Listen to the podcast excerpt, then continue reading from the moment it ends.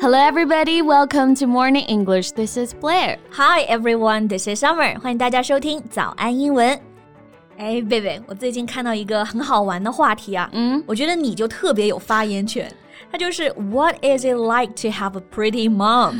就是你的妈妈特别好看是一种什么样的体验？Well, my mother would be so happy hearing that. You know, that's also a compliment to you. You know, like mother, like daughter. 有其母必有其女嘛。你的妈妈好看，证明你也很好看。Ah, that's so sweet. Well, as for the experience of having an attractive mom, I think there are many great things. 嗯，而且这个话题啊，现在在外网真的还挺。 挺火的啊。嗯，This hashtag is trending on TikTok. That is, when your mom is prettier than you, and a lot of girls are sharing the images of their pretty moms. 很多女生呢晒的自己妈妈照片真的都好漂亮。Yeah. Well, then let's talk about that in today's podcast. Okay, and see what useful phrases we can learn here. 那今天就一起来聊聊辣妈们啊。那在聊辣妈体验之前啊，我们先来看看这个辣在英语当中啊可以怎么说呢？Yeah. Okay, the word we just used is pretty. 那这个词是相当高频了，对吧？大家应该也都很熟悉了。嗯，然后刚刚那个标签里都是用的这个嘛。When your mom is prettier than you. Yeah, and also this word, attractive，有吸引力的，那也是表示很辣的意思。对。 而且口语中这个直译的 hot 也是用的特别多啊。嗯，Your mom is so hot. Your mom is hotter than you. 对，那除了这些很常见的 pretty, attractive, hot，我们可以再来学一个词啊，glam，G L A M，glam。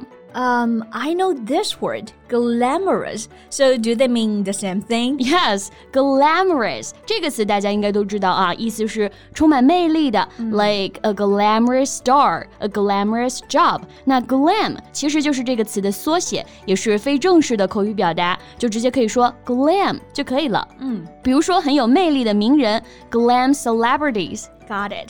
那比如说，她总是光彩照人的，就可以说 She's always glam.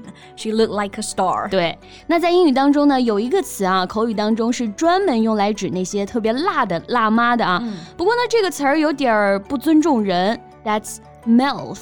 M I L F. MILF. Um, what does it mean? Well, these four letters stands for Mother I Like to Fuck. So mm. as you can see, it's considered very rude, offensive to many women, but some guys still use it. Yeah, that sounds so sexist. 所以这个称呼啊，就这个 MILF，大家知道是什么意思就好，自己呢不要用。Right. So one of the struggles of having a hot mom is that MILF comments are a never-ending nightmare for you. 呀，是的，你的妈妈太好看呢，就会有人说闲话啊。对，I think maybe especially in high school, your friends, your guy friends would talk about that, either in your face or behind your back. Anyway, you know people talk. 嗯，那有辣妈有时候也是一种苦恼啊。嗯、比如有的网友就分享说，Sometimes introducing your mom to your friends is terrifying because you're not ready to have them gawk at her. Gawk at her. 这个词非常形象了啊，It's a verb meaning to stare at somebody in a rude or stupid way. Yeah，就是傻傻的看呆了。给朋友介绍说这是我妈妈，哇，让大家都惊呆了，傻傻看着你的辣妈。Yeah，gawk。G A W K，尤其是粉丝见到了自己的偶像啊，那完全就是 gawk。For example, fans just stood there gawking at the celebrities as they arrived for the ceremony. Yeah. And if you don't tell people that she's your mom, everybody would assume that she's your cool big sister. 对，还有网友说呢，Whenever you're out together, it becomes your duty to protect her from the creepers because there's always someone trying to creep. Yeah. 这个就是说，你和妈妈一起出门的时候，你还得保护好她啊，因为会有人偷窥，对她不怀好意。嗯、那这里有个词我们可以来学一下，就是 creep，c r e e p，creep。 它做动词的意思呢是悄悄的、缓慢前进；做名词呢可以表示 a strange person who is strongly dislike，表示你很讨厌的，然后又很奇怪的一个人。Yeah, it has the same meaning as jerk or weirdo，就是讨厌鬼，让人心里发毛的人。不过表示这个人的时候呢，可以用 creep，也可以说 creeper，两个词都可以。Yeah, for example, leave me alone, you creep. or you creeper。对，那还有网友分享这个辣妈体验啊，我觉得真的会有阴影。There's nothing more traumatizing than seeing someone your age hitting on your mother。看到你的同龄人搭讪你的妈妈。 但我感觉这个应该在国外更常见，对吧？对。You know, it's hard to tell a person's age, and they tend to be more open about hitting on somebody. 嗯，应该是啊。那这里的 hit on somebody 就是表示搭讪的意思。嗯、to ask somebody to go on a date，然后有这么一段经历体验呢，就是 traumatizing，、嗯、意思是受到创伤的，becoming very upset in a way that often leads to serious emotional problems. Yeah. 那这个词的词根呢，就是 trauma。 名词表示创伤、很痛苦的经历。嗯，traumatize 是动词，and traumatizing is an adjective.